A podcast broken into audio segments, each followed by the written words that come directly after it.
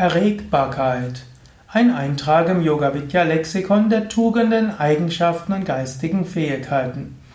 Mein Name Sukadev von www.yoga-vidya.de und dieser Vortrag ist auch Teil des Umgang mit Angst Podcast.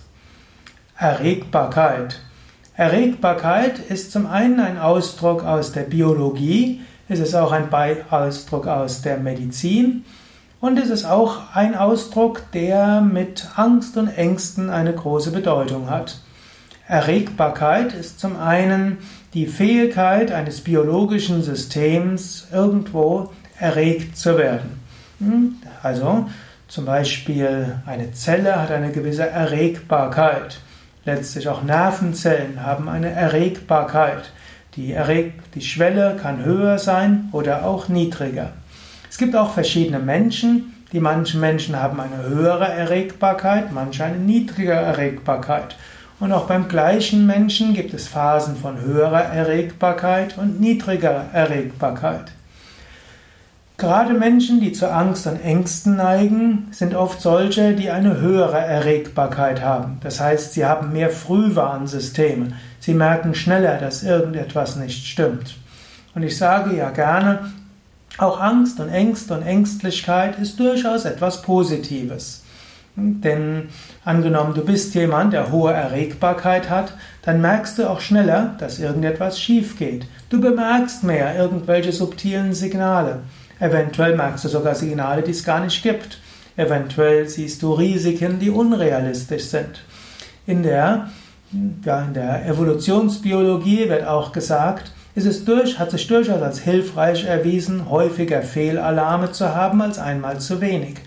Angenommen, du siehst zehnmal häufiger Tiger, als sie kommen, als äh, Mensch vielleicht in der Savanne, auf der Steppe, dann wirst du zehnmal häufiger vorsichtig gewesen sein, geschadet hat es dir nicht.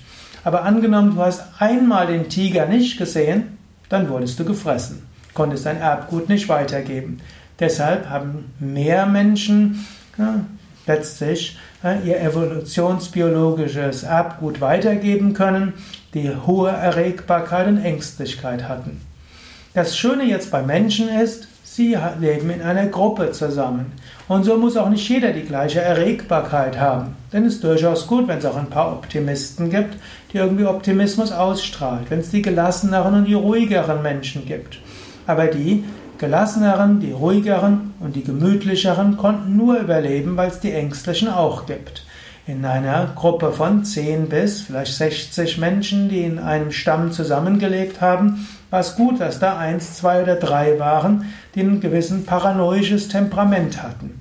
Die haben zehnmal zu häufig gewarnt, aber einmal hat es auch gestimmt. Und so diese Menschen mit hoher Erregbarkeit sind Frühwarnsysteme. In diesem Sinne, angenommen, du bist ein ängstlicher Mensch, du hast Angst und hohe Erregbarkeit, hm, dann sei dir dankbar, sage, wegen Menschen wie mir kann es überhaupt die gemütlichen und die gelassenen Menschen geben.